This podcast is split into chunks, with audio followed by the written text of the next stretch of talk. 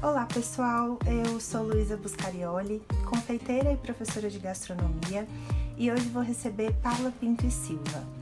Ela é mestre e doutora em antropologia social pela USP, professora de antropologia da ESPM, especializada no tema antropologia e alimentação. Ela também é autora do livro Farinha, Feijão e Carne Seca, um tripé culinário no Brasil colonial, e organizadora do livro Arte de Cozinha de Domingos Rodrigues. Também é membro fundadora do C5, Centro de Cultura Culinária Câmara Cascudo, entidade sem fins lucrativos que pesquisa e difunde a culinária brasileira a partir de um olhar renovador e criativo. Seja bem-vinda, Paula. Obrigada, obrigada. Que bom estar aqui. Vamos lá. Bom, é, para a gente começar, eu queria que você falasse um pouco do seu trabalho, das suas pesquisas, é, como tem sido aí esse processo. Tá bem. Bom, eu comecei a estudar antropologia e alimentação numa época onde esse tema, a comida, ele era um tema que não era um tema acadêmico, e também não era um tema, digamos, da moda. Isso era mais ou menos em 1998. A gente né, vivia outro contexto totalmente diferente, político, econômico. Não tínhamos internet, então a gente pode imaginar o um mundo um pouco diferente do que era. É, e, eu, e eu me interessei, obviamente, em juntar duas das minhas paixões na época, né? Antropologia, que é uma ciência, uma forma de você questionar o mundo e né, pensar é, as, as coisas muito cotidianas também, e também a alimentação, que é algo que eu sempre gostei, principalmente porque eu gosto de comer e de cozinhar. Então, é, eu, eu, pensava, será que é possível né, juntar dois temas tão interessantes? É, acho que não só foi possível, como mostrou que é, tinha um caminho ainda a ser trilhado é, dentro desse universo, que era do universo do pensamento sobre a comida. A gente tinha um, acho que na época, né, poucos estudos produzidos sobre alimentação no Brasil. A gente tinha os grandes estudos, né, do Câmara Cascudo, a gente tinha é, estudos sobre a fome, que não são estudos sobre a comida e nem sobre a alimentação, né, estudos sobre a fome, sobre as privações, então liderados principalmente pelo José de Castro, né, e os autores que que estudavam a questão da fome no Brasil. E do ponto de vista da alimentação, a gente tinha como teoria é, o, o grande Câmara Cascudo, com a história da alimentação no Brasil, e alguns outros estudos é, mais é, localizados ou mais regionais, né, que falavam um pouco sobre a comida regional, a cozinha regional. Então, acho que de uma certa maneira me sinto muito feliz, né, por ter começado a, a, a juntar esse tema né, e a, a, mostrar que a comida ela é possível, para além da gente comer, para além da gente cozinhar, ela também é uma, um material de pensamento. Ela fala sobre uma sociedade, ela fala sobre escolhas de, de um determinado grupo, ela fala sobre estilo de vida, ela fala sobre religião, ela fala sobre noções de saúde, noções de corpo, enfim. Dá para a gente ter um, um análise, análise inteira né, de, um, de um determinado grupo humano ou de uma determinada sociedade só estudando sua comida.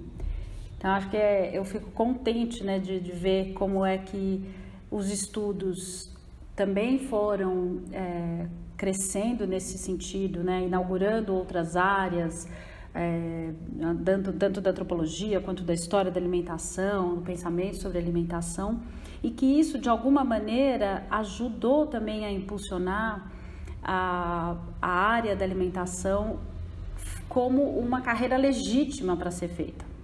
Então, né, eu lembro que na época eu gostaria, eu queria, por exemplo, eu estava na dúvida se eu ia ser antropóloga ou se eu ia cozinhar, ser chefe de cozinha, né? E na época ser chefe de cozinha não era muito legal. Não era, era meio tinha no Brasil só tinha a escola do Senac, é, a gente tinha escolas fora do Brasil, mas não era algo tão glamuroso ou tão interessante como se mostrou depois. E também, na época, a crítica que me faziam quando eu dizia que eu queria cozinhar era: puxa, mas você, uma mulher inteligente, vai querer ficar na cozinha? Então, eu acho que assim, a, os estudos em alimentação, eles contribuem não só para a área dos estudos, né, para o pensamento sobre a comida, mas também acho que contribuem para que a, a comida ou alimentação como uma área de conhecimento também seja é, construída e de, de alguma forma legitimada. Sim, com certeza. É muito legal ouvir você falando dessa sua trajetória e aí eu fico aqui pensando que além de você estar tá inovando por você estar tá pesquisando uma área que não era tão reconhecida na academia, nem é tão estudada como você mesmo falou, é uma mulher né? Assim como seria usado uma mulher no, dentro da cozinha, uma mulher é, pesquisando sobre esse tema. E é sobre isso que a gente quer discutir aqui hoje, né? Como tem sido a representatividade da mulher dentro das cozinhas profissionais é, e se a gente já consegue ocupar um lugar de importância é, de fato e ser reconhecida nesse lugar. Então, eu queria saber, é, na sua visão de pesquisadora, como você vê a mulher ocupando esse papel? É, eu acho que eu vou começar a, a falar pensando primeiro até da, da, da minha própria trajetória. Né? Quando eu decidi fazer os estudos em alimentação, né, seguir por esse caminho, então a primeira coisa que eu ouvi foi: ah, você vai fazer, falar sobre cozinha, Claro, porque você é mulher, então era quase como uma justificativa de, do tema, né? A mulher, todo, o lugar de mulher é na cozinha, então você vai ficar aí falando sobre comida, tá bom? Essa coisa assim meio de mulherzinha. Então, num sentido tinha isso. Também, num outro momento, é, quando eu quis é, cozinhar, Aí era quase o oposto, que era assim, mas você vai querer ficar na cozinha? Se a gente lutou tanto tempo para sair da cozinha, você, mulher, vai querer entrar na cozinha? Então, de novo, o gênero, né, sendo colocado ali como é, um equívoco do meu papel, ou do, meu, do, do lugar que eu estava querendo atuar. E, claro, obviamente, quando eu entrei para fazer meu mestrado, né, o ambiente acadêmico, ele é um ambiente bastante determinado também por gênero. Então eu entrei para fazer o mestrado e em seguida, eu acho que eu, já, acho que eu entrei para fazer o mestrado e eu já estava grávida. É, eu fui já imediatamente cobrada, porque afinal de contas, como é que eu ia fazer, começar uma carreira acadêmica se eu já estava grávida? Então eu ouvi é, do, dos meus tutores é, que eu tinha acabado a minha carreira, que eu não estava começando, eu tinha acabado o que, o que afinal de contas era um contrassenso, porque se eu não tinha nem começado, como é que eu poderia ter acabado? Mas isso tudo só para a gente começar a dizer que a, acho que a questão de gênero ela é né, absolutamente demarcadora de papéis, de posições e de possibilidades dentro de uma sociedade, principalmente numa sociedade desigual como a sociedade brasileira. Então, a gente vai para todas as áreas que a gente olhar, a gente vai ver é, determinadas barreiras que são colocadas quase como naturais ou como né, de uma forma tão sutil que muitas vezes você mesmo não percebe que está sendo empurrado para fora desse lugar, porque você é mulher e porque você é mulher e certamente é, você carrega tudo, toda a expectativa social de uma mulher. Então, no caso da academia, né, se você vai dedicar o seu tempo a uma família, significa que você não conseguirá, digamos assim, dedicar o seu tempo ao que importa realmente, o objeto de estudo, etc. O que é uma grande mentira. É, a gente aprende, inclusive, que as nossas capacidades, quando a gente se torna mãe, elas se triplicam, né? E a gente consegue é, assumir qualquer, qualquer papel. No caso da cozinha, né, do ponto de vista da análise é muito interessante. Eu gosto sempre de fazer uma distinção entre a cozinha de dentro e a cozinha de fora, digamos, a cozinha da casa, a cozinha doméstica e a cozinha do restaurante. Porque a cozinha doméstica, historicamente, e eu acredito que até os dias de hoje, né, a cozinha doméstica, ela sempre foi um lugar da mulher. Então, essa cozinha que é do cotidiano, que no contexto brasileiro do, do, de colônia era dos, dos escravos, né? a cozinha das escravas, é uma cozinha que ela não tem glamour nenhum. Ela é uma cozinha né, onde a gente, que a gente basicamente é, não percebe que está acontecendo, embora ela aconteça todos os dias, ela seja fundamental para a constituição de quem somos, tanto do ponto de vista físico quanto do ponto de vista simbólico.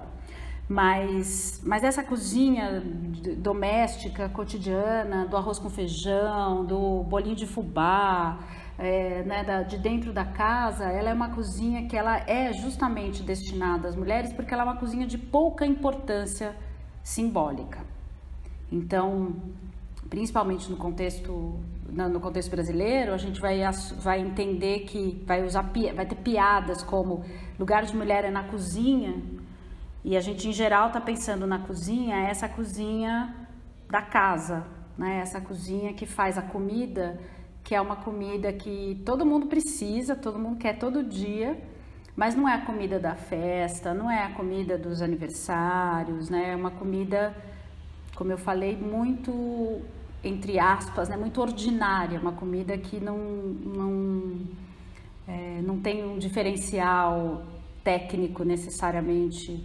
Você não passou por uma escola de cozinha para saber fazer arroz feijão, né? Você não, não passou por uma formação, é, por um sistema formal de educação para saber fazer arroz feijão. Então, esta cozinha ela é da mulher, ela é feminina. A cozinha profissional, como aliás a profissão é masculina.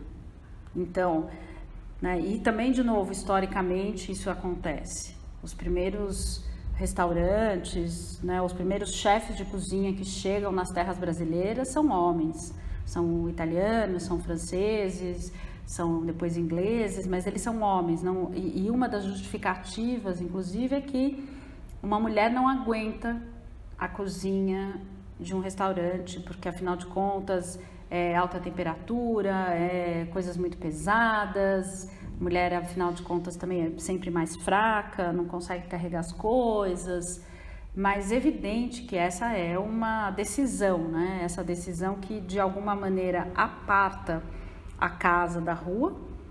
E para a rua a, a ação ela é uma ação masculina ela é uma ocupação masculina é, e, e para dentro da casa a ocupação é feminina. E aí, nesse caso, isso poderia até ser, e a gente até poderia dizer, ah, ok, essa é uma divisão, é, uma divisão de trabalho.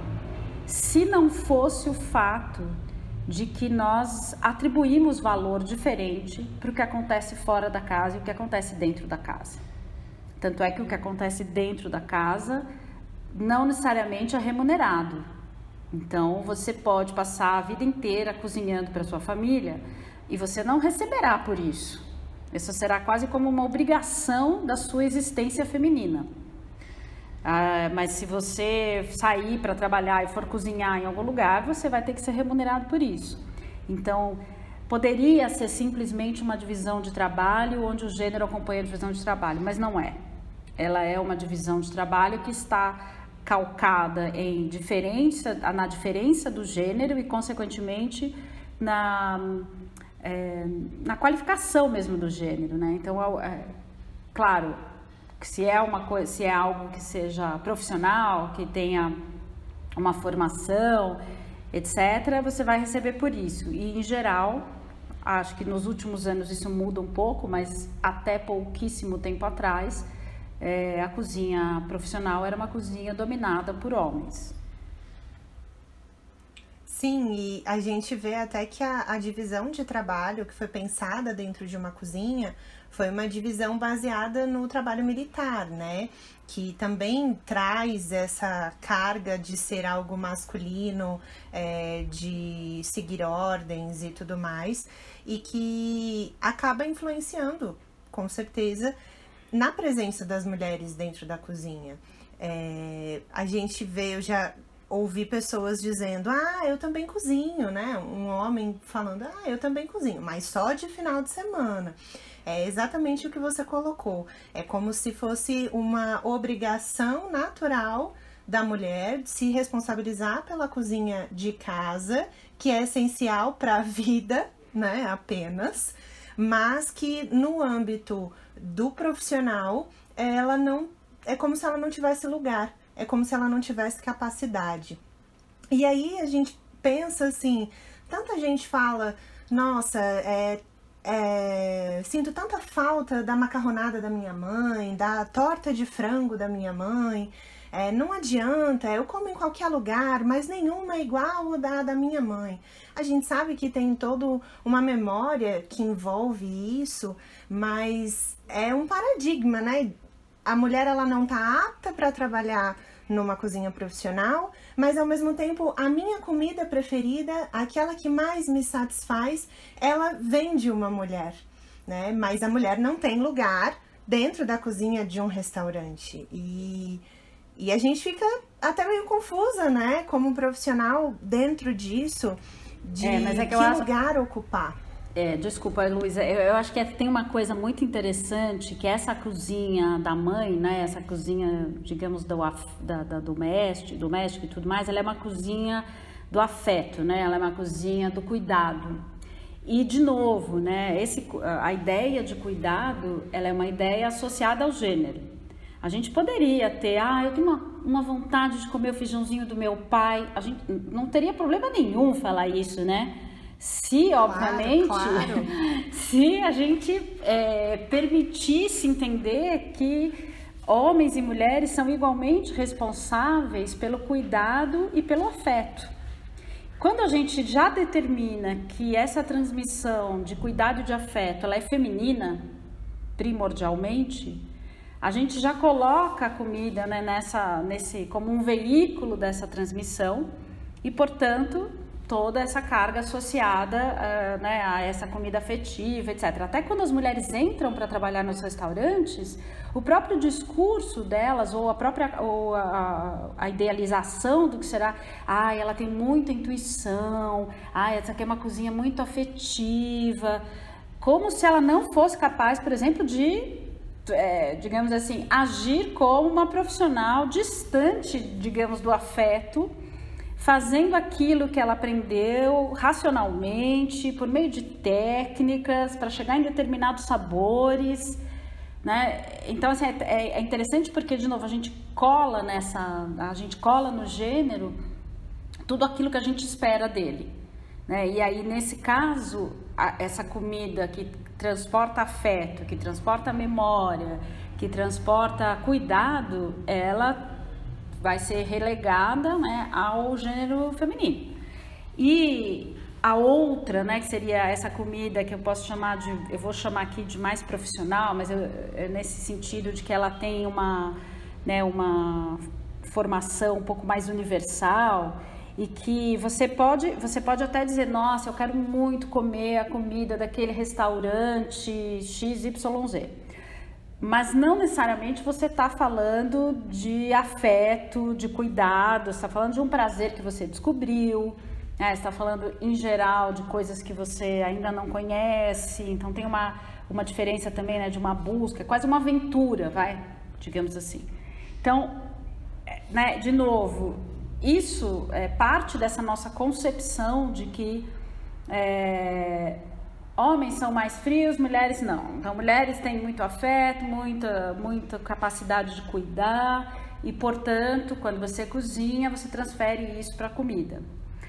É, obviamente quando a gente questiona né, a identidade de papéis de gênero, a gente vai dizer, puxa, é, se um, um, menino for desde pequeno ensinado pela sua família a ter a cozinha como um, um lugar possível para ele, provavelmente ele vai aprender a desenvolver né, a comida afetiva ou, ou esse caminho do afeto por meio da comida da mesma forma que qualquer mulher. E aliás, terão mulheres claro. que é, terão mulheres que vão sofrer muito porque não gostam de cozinhar, porque não acham que, que não, não, se sentem à vontade dentro dessa cozinha, nem da cozinha, muito menos da cozinha doméstica, e vão ser cobradas sempre é, por um papel que a princípio ela deveria quase que naturalmente ter, ter, ter, ter adotado, né? Então, eu acho que é, é, muito legal a gente pensar nisso, assim, sabe? Nessa diferença é, dessas cozinhas que nos são que nos são apresentadas, né? O que, que elas carregam? Então, o, que, que é essa comida da saudade, essa comida do afeto? Por que, que ela é feminina? Ela não é feminina por acaso, ela é feminina por uma decisão e essa decisão é da cultura, da sociedade. Ela não é uma decisão aleatória. E, e se a gente, como é, como sociedade, continua mantendo essa ideia, é porque nós estamos de acordo com ela. É, então, se a gente, por exemplo, quando e não começa... é uma escolha individual, né? Não é, infelizmente. A gente, às vezes, até como indivíduo, se posiciona, né? E, e, tá, e, é, e é isso mesmo que a gente tem que fazer. Né? Mostrar que, na verdade, há outros, outras possibilidades. Mas é, se a gente também não é legitimado pelo nosso grupo, né, se a gente também não é legitimado socialmente por, por, pelas nossas escolhas, fica muito difícil que a gente con, consiga estabelecer qualquer tipo de mudança. Então, né, quando uma mulher vai trabalhar num restaurante, espera-se dela esta delicadeza. Mas como assim? Por quê? Qual é o, qual, o que que tá? Porque ela nasceu mulher, obviamente, tem um brinco na orelha, então deve gostar de cor de rosa, ganhar flores no, no, no, no Dia das Mulheres e também muito delicado. A gente inventa, né, uma série de, de atributos que não são isentos de julgamento, não são isentos de qualificação, são atributos que carregam justamente o que a gente, o que, onde a gente acha que essa pessoa está e muitas mulheres vão desistir das cozinhas profissionais, né? Elas vão sair correndo porque é, é uma pressão muito grande, ou elas vão ser quase obrigadas a se transformar naquilo que a gente chama de né, ter um comportamento masculino para poder se adaptar e mostrar, e mostrar que você está apta né, a, a, participar daquele, daquele jogo. Se igualar Exatamente. Né? É, é, um, é um, entre aspas, se igualar. Exatamente, que nem as. A gente né? vê muito. Diga. A gente vê muito na confeitaria, principalmente, é, que já é uma área que é, é, tida como uma área mais detalhista, em que você tem que tomar mais cuidado, é, porque tudo é pesado e tudo mais. A gente ouve muitos chefes falando: ah, não, é minha cozinha é, é diferente, eu não faço doce, porque doce precisa ser delicado, né? Então tem essa coisa da, da confeitaria tá ligada a essa delicadeza que culturalmente tá ligada ao feminino feminino.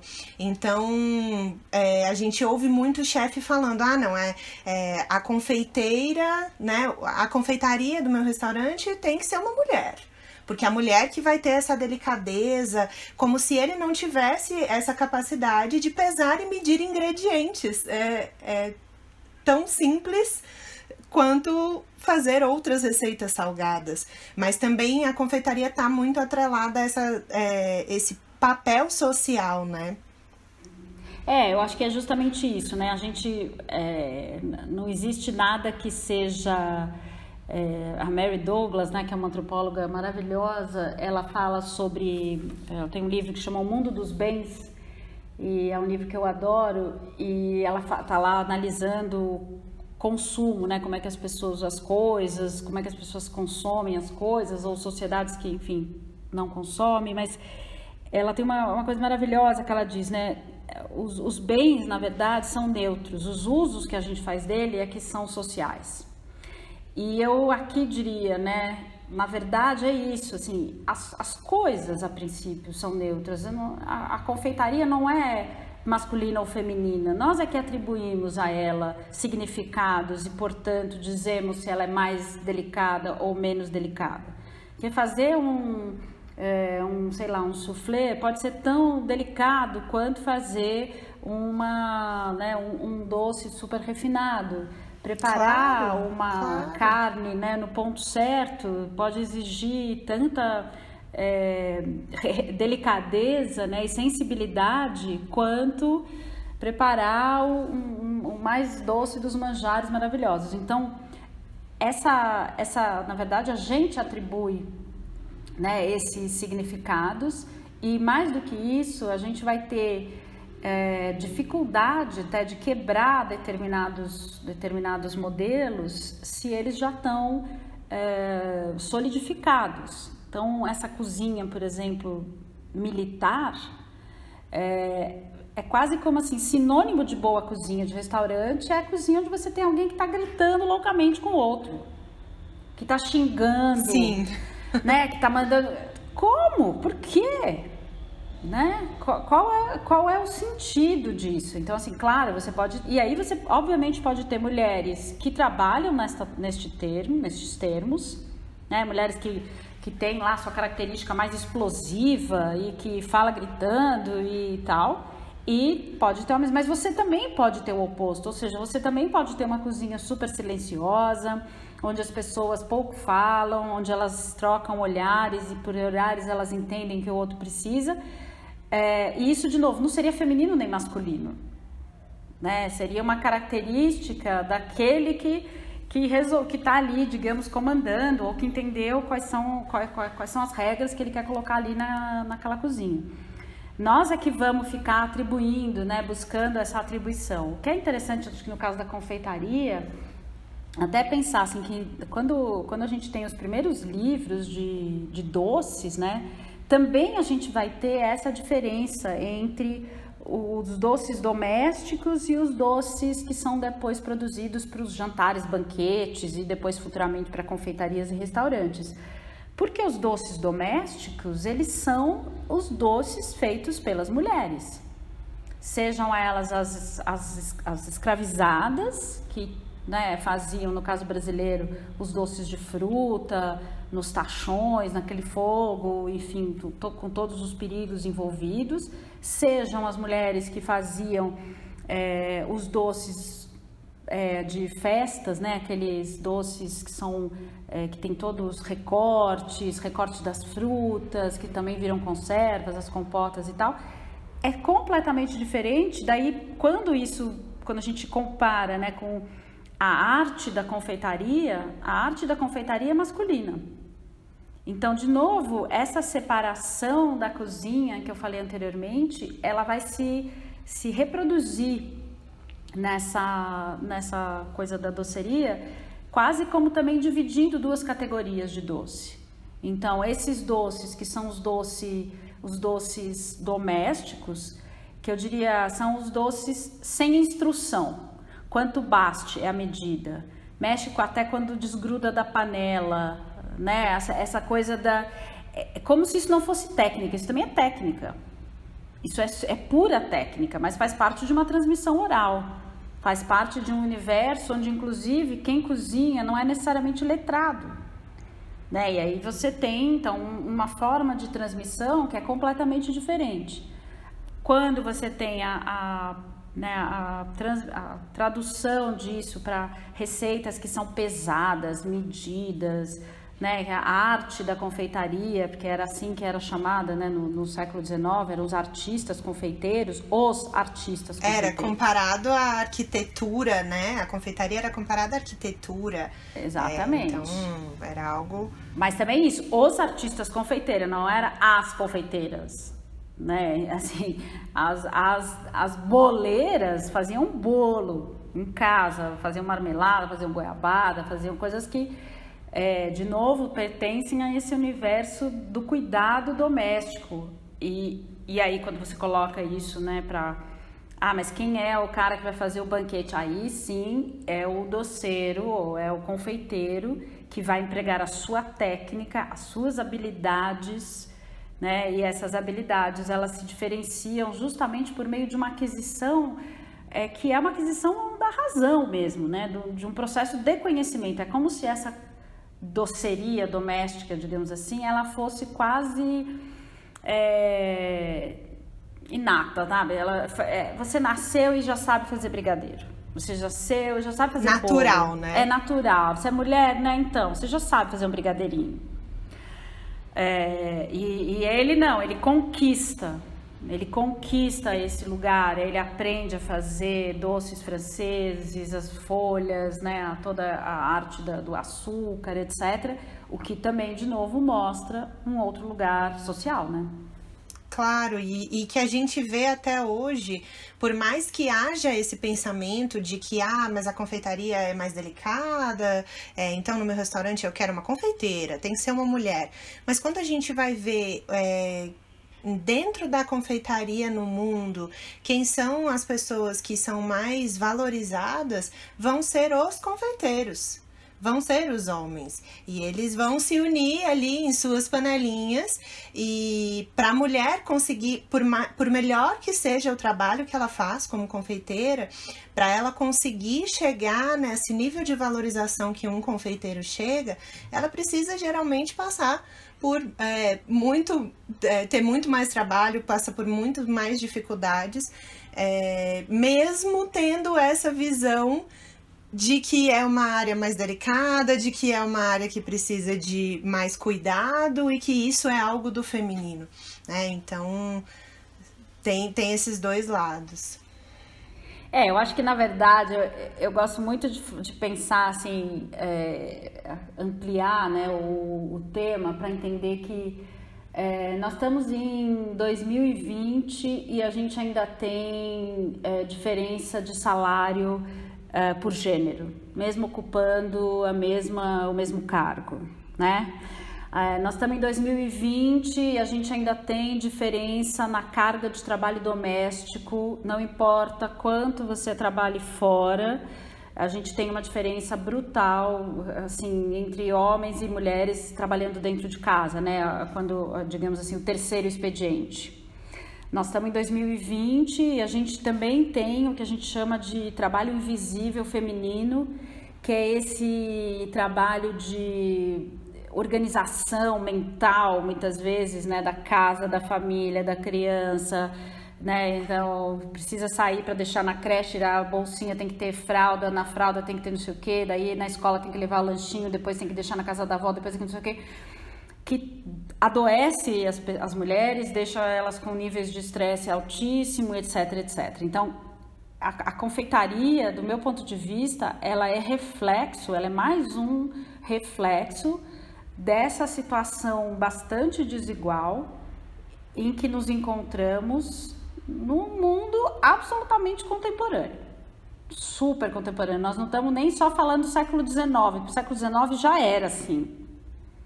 Né? Século XIX já era assim. Aí a gente chega no século XXI e continuamos assim.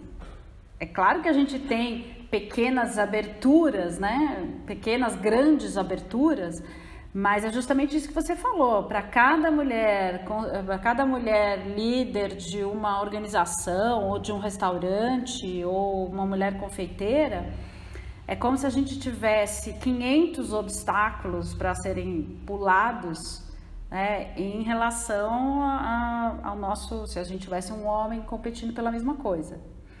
E a tristeza disso é que, como eu falei, né, é, se a gente anseia, eu acho que assim tem uma, uma, eu sinto pelas pesquisas que eu faço, pela, pela própria geração das minhas filhas, é, e a minha também, que já tem posições bastante radicais, digamos assim, que a gente tem é, que isso é quase insustentável hoje em dia, né? Que assim é impossível que você estabeleça relacionamento com alguém é, hoje se você já não discute este tipo de coisa, esse tipo de, de, né, de como é que será então o nosso acordo. É, só que, de novo, me parece que tem um, uma resistência enorme né, da própria sociedade em levar isso adiante é, até que essa transformação seja de fato é, equalizada. agora nesse contexto de pandemia, a quantidade de mulheres que se vê para além dos seus cargos nas, nas empresas, etc., tomando conta da casa, da comida, etc. E, e eu sempre pergunto assim, mas e seu companheiro? Ah, ele, ele tá agora num call, ele tá ocupado, tá trabalhando. Bom, você, enquanto isso, né, também tá. Mas é muito maluco. Ele pode ter outras prioridades, mas você não. Né? Exatamente. Né? Exatamente. E a quantidade, e assim, e a quantidade inclusive de homens que sequer sabe por onde começar. Quando é, quando é quando o assunto é, por exemplo, organização doméstica. Então, isso mostra pra gente que, embora a gente tenha muitos avanços, a gente não está passando nem perto de onde a gente deveria estar. Tá. É, a gente não está nem, nem próximo de onde deveria estar, tá, é, de, de, gerações mais novas, inclusive, é, que, em que homens já estão sendo preparados, porque para mim tem uma coisa muito importante que é, ainda, por enquanto, quem educa, quem, quem digamos assim, transmite as, as características fundamentais do processo de educação, não sei o quê, ainda são as mulheres seja porque elas são a maior parte dos chefes de famílias brasileiras, seja porque a maior, grande parte das famílias sequer tem pai, é, né, pai como figura masculina, ou seja porque a, a, essa área do cuidado ainda está associada às mulheres. Então, são mulheres educando, se são mulheres educando, onde é que a gente está errando?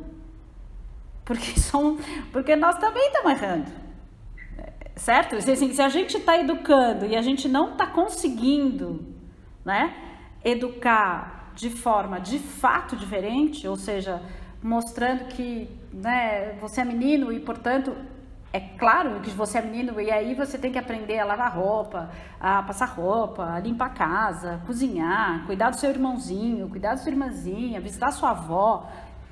Tudo aquilo que é esse universo feminino, a gente deveria transmitir também para o universo masculino. Então eu sempre fico assim com essa pulga atrás da orelha, sabe? Porque me parece que enquanto é, essas, né, nós mulheres também não conseguirmos é, mudar este, essa, essa entrada no, no, ponto de vista da educação, que nós já estamos lá, né?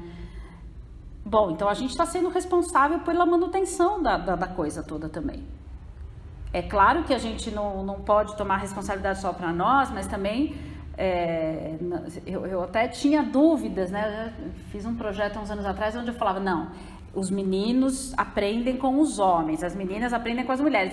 Não, gente, vamos, vamos esquecer. Né? Os meninos e as meninas aprendem com as mulheres, e são mulheres que também disseminam esta diferença. Seja porque elas se sentem incapazes de, de romper com esse lugar. Porque quando você rompe com esse lugar, você desestrutura o, o próprio lugar que você está. Se você rompe, daí se você. Sim, diz... é confuso, né? Total. Total. Você desestrutura. Então não é só que você vai desestruturar a vida do outro, vai desestruturar a sua também. Né? Mas, de novo, é, isso, a, a, a, desestrutura, a incerteza, ela é positiva, né? Ela justamente é o princípio da mudança. Se ela não existe, então pode esquecer, não tem mudança nenhuma. Se a gente não solta também enquanto mulher e permite que o homem ocupe esses papéis, né, é, dando o lugar para que eles sejam ocupados, é muito confortável também para eles simplesmente não ocuparem. Então, é, eu penso que é, é uma via de mão dupla. Para que ele ocupe, eu também preciso liberar esse lugar para que ele tenha um lugar para ocupar. Então, é, é é isso, eu, eu, achei muito legal isso que você falou, de que é a gente que educa, o que, que a gente está fazendo de errado, né? Então, é, talvez soltar esse lugar, mostrar esse lugar desde o âmbito doméstico, para que isso aos poucos vá chegando é, como o, a base da cultura para que chegue no mercado profissional, para que chegue em todos os lugares e para que a gente consiga é, tá de igual para igual ali, ganhar o mesmo salário, poder competir pelo mesmo cargo, poder passar pelos mesmos é, problemas e dificuldades para chegar nos mesmos lugares. Então, muito bacana é, pensar dessa forma. É, eu, eu tenho duas filhas, né? Hoje já tem, uma tem 21 e a outra vai fazer 20. E eu, de alguma maneira, né, acho que tem tanto pelas minhas é, meus, meus, meus, pensamentos e tudo mais, eu sempre achei que era muito importante que elas aprendessem o, tudo do universo doméstico, muito importante, muito fundamental, e também uh, o resto, porque também foi um erro, digamos assim, da minha geração que privilegiou o universo do trabalho, o lugar de ocupação da mulher, tá na rua, tá, tá, tá, tá na profissão, tá não sei o quê, na faculdade, etc. E cortou dessas mulheres também o universo doméstico, como se as coisas não pudessem existir. Então, é, né, eu, eu, sinto que é isso, assim, a gente tem um desafio grande que é, primeiro, valorizar o universo doméstico. Acho que esse é um, um desafio incrível e é um desafio super atual, super contemporâneo. É, então, é a valorização do universo doméstico como um lugar onde se trabalha, se educa, se produz conhecimentos, transmite afeto, etc., ele deveria ser produzido é, sem gênero nesse sentido. Né? E essa é uma coisa. A segunda coisa é essa nossa.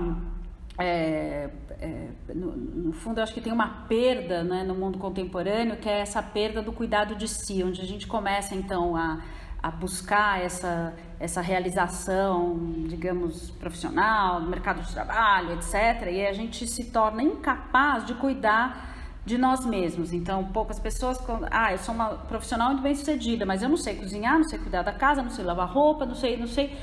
Então, eu dependo de alguém, e quem depende de quem? De uma outra mulher. É, o que é também bastante equivocado, porque daí a gente só posterga e joga para uma outra camada social aquilo que a princípio nós já não queremos mais fazer. Então, o desafio dois é, não, nós temos que ser capazes também de cuidar de nós mesmos. Não precisa, não significa que você precise fazer tudo, mas significa que você sabe minimamente como funciona aquela cozinha, você sabe como funciona a sua casa, você sabe se virar em momentos que você precisa se virar.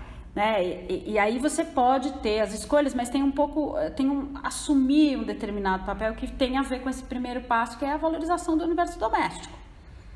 É, que, que é isso. Então... É uma responsabilização, uhum. na minha visão, é uma responsabilização pela sua vida, pela sua autonomia. Exato. Né? Você vive no seu lar. Não, exato. Então você precisa se responsabilizar por ele. Não, exatamente. Para mim, o meu discurso sempre com as minhas filhas foi, foi assim: Autonomia. Autonomia significa saber fazer sua comida, saber arrumar sua casa, saber costurar sua roupa, né, remendar alguma coisa que quebrou e tal, saber pôr um prego na parede, saber ganhar seu dinheiro, não depender de ninguém. Isso é autonomia. Então, é, é não desvincular essa vida, né, a, que a gente, a minha geração tendeu, a, te, fez isso de um jeito bastante brutal. Por isso mesmo que, quando eu quis estudar comida, eu recebi críticas porque afinal de contas, né, se, se, era, se a gente tinha que abandonar o universo doméstico, que coisa mais fútil eu ficar lá, já não era mais meu lugar. Então acho que tem essa, essa na questão da autonomia, ela é super fundamental, acho que para a gente conseguir pensar nessa equalização, digamos, de gênero, a, né, a valorização do universo doméstico é outra coisa, porque né, a gente acho que dos últimos anos e talvez seja esse um dos resultados que a gente está vivendo agora, dos últimos anos para cá era quase como um símbolo de fracasso você dizer que você, é, sei lá, que você também gostava do universo doméstico, também gostava. Ah, fracassado, na final de contas, uma pessoa né, bem sucedida é. já abandonou a casa. E também acho que tem uma última camada que a gente não falou, mas acho importante falar, que é a questão de gênero aplicada a uma diferença de raça e de é, estado é, socioeconômico. Então, se é, se já existe, né? Se você está falando isso e está falando é, com mulheres que tiveram acesso ao estudo e à sua profissão, etc, etc, provavelmente essas mulheres têm cor. E qual é a cor? Porque a gente aqui no caso brasileiro a gente às vezes finge que isso não existe. Mas a gente finge que a gente não existe porque a gente compactua com um sistema bastante racista. Né? Então, assim, eh, quantas confeiteiras, mulheres negras existem nos grandes renomes, premiadas, etc? Pouquíssimas. Na verdade, pouquíssimas chefes de dedos. cozinha. É. E assim, pouquíssimas chefes de cozinha. E a expectativa, inclusive, quando você tem uma mulher negra cozinhando, é que ela cozinhe comida. Uh, regional ou afro de alguma coisa. Como, como, né? De novo, olha como a gente produz o significado. Né? Então, acho que aqui tem ainda uh, questões aqui que vão se somando. E é essa mulher negra que vai cozinhar para que a outra mulher possa ir para o mercado de trabalho e abrir mão dos seus papéis dentro de casa, né? É, é essa mulher que é colocada no lugar é, daquela que diz que não vai fazer nada dentro de casa porque isso é ser fracassada, isso não é uma coisa boa. É, e, e, esse lugar é um lugar. É, é, é, o mesmo lugar, só que ocupado por uma mulher que não teve tantas oportunidades, que não teve é, condição financeira de repente e acaba aceitando aquela vivendo aquela situação, né? Porque é aquilo, é, é, aquilo que tem. Não, e é, é, assim, é muito, né, antigamente tinha uma senhora que cozinhava, que cozinhava na casa da minha avó, e toda vez que eu ia, ela dizia assim para mim, e eu amava a comida dela, e ela dizia assim, ah, mas é uma comida tão simplesinha. Eu, eu, eu pensava assim, gente, arroz, feijão, batata frita, bife, farofa, verdura, salada, tudo no ponto certo quentinho ao mesmo tempo, que tem que estar tá quente, está quente, que tem que estar tá frio, está frio, tem suco, tem sobremesa. Isso não é simplesinho. Isso é uma das coisas mais complexas que existem. Mas o lugar que ela é colocada, é, né, de, de novo, desse universo doméstico, é, é o lugar que ela é percebida. Então é muito simplesinho, assim como eu, né, que sou simplesinho, que também não sei escrever, que só sei fazer o trivial. Então, de novo, isso, isso vem para mim nessa, nessa esteira. O trivial não é simples. Saber fazer bem o trivial é algo para poucos. Então, na verdade, a gente devia, se a gente tem alguém que cozinhe é, para nós, a gente devia valorizar extremamente essa pessoa. Porque ela tem domínio que muitos de nós não têm. Sim, tem muitos chefes de cozinha que não sabem fazer cozinhar um feijão fazer um feijão com caldo, fazer um, um é, como você falou, servir tudo ao mesmo tempo e tudo que tem que estar tá quente tá quente, a carne tá quente, né? No ponto que cada um quer, porque é um bife bem passado, é um bife ao ponto, é outro bife mal passado, o ovo é com gema mole, com gema dura, tá tudo ali perfeito. E o que tem que estar tá frio tá frio. E às vezes você vai num restaurante e você não, não consegue receber um risoto quente na sua mesa. É, ou, por exemplo, fazer tudo isso sozinho.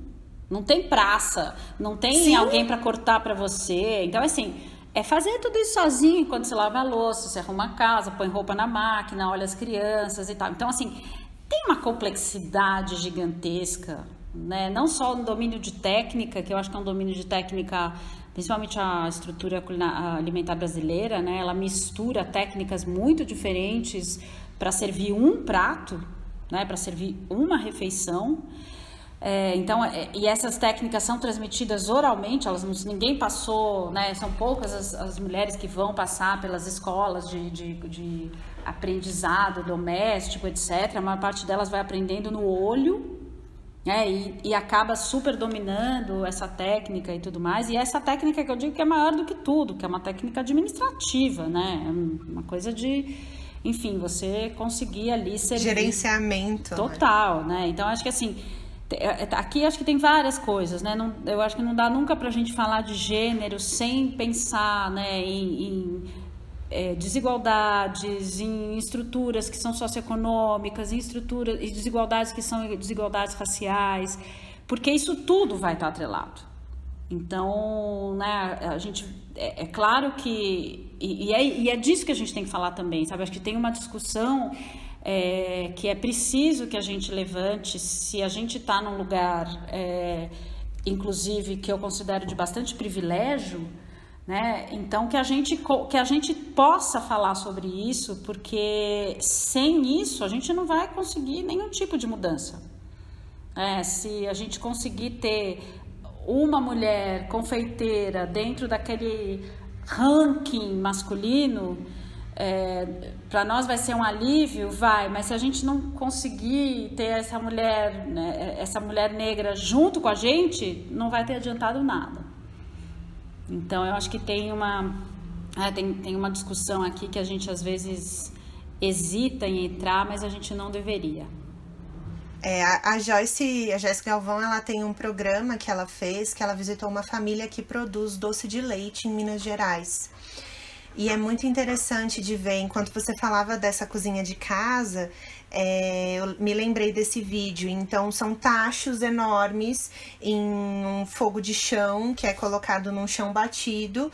E uma senhora, não me lembro agora o nome dela, mas ela tá ali com um, uma colher de pau imensa, assim, que deve ter um metro e tanto, para mexendo aquele tacho. É um, você vê a quantidade de vapor que está subindo, então você imagina o calor que ela está passando ali. E ela faz um doce de leite maravilhoso. E, e a gente vê dentro, é, eu como professora, vejo muita gente vem e fala: ai, professora, eu não consigo fazer um doce de leite.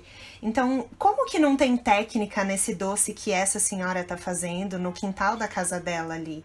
né? O que você falou tem e tem muita técnica. E ela tem um conhecimento de causa ali naquilo que ela faz, um conhecimento empírico que nenhum de nós conseguimos alcançar dentro da academia hoje.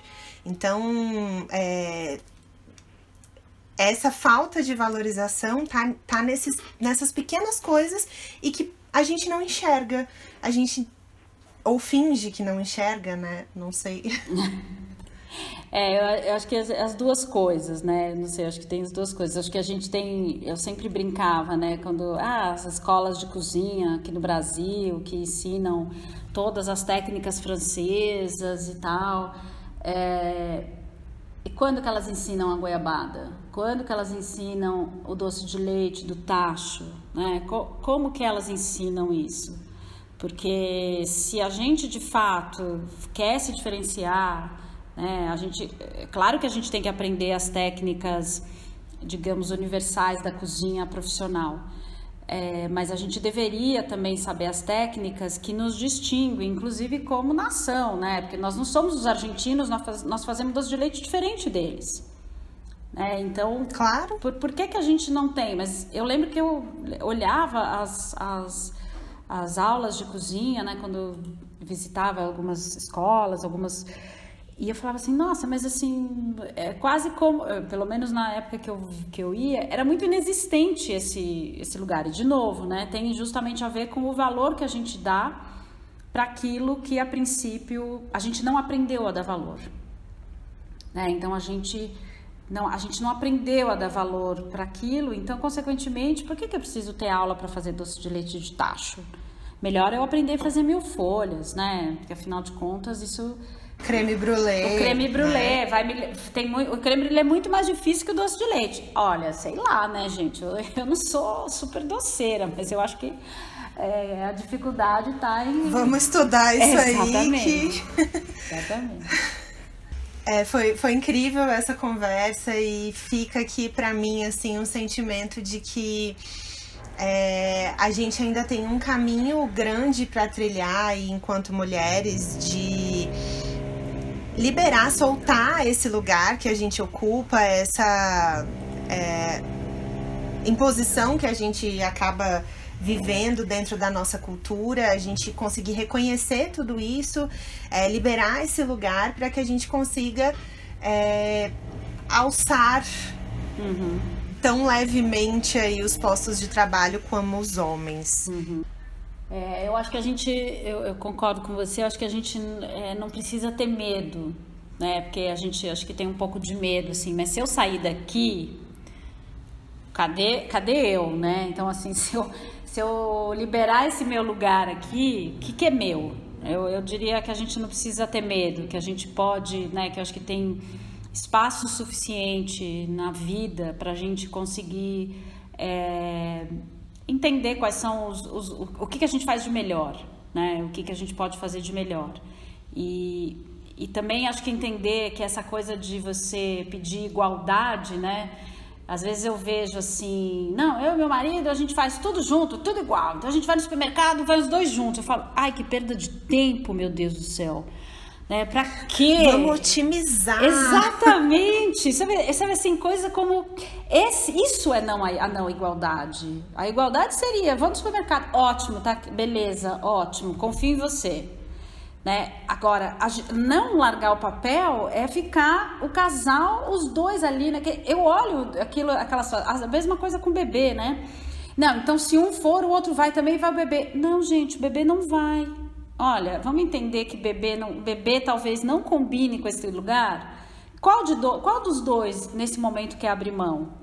Ah, pode ser eu, no dia seguinte vai ser ele. Mas de novo, a gente também. Esse é meu medo, só porque eu tenho visto isso, é isso, a gente confundir essa abertura, né? Com sim, uma sim. obrigação que daí começa a entrar num universo de disputa que é muito feio né, que é muito feio. Eu troquei três fraldas, tem que trocar três. Eu fiz, ah, não, gente, vamos, vamos, vamos lá, né? Eu acho que a vida pode ser muito melhor se a gente entender que a gente confia em, em, nas pessoas com quem a gente escolhe estar junto.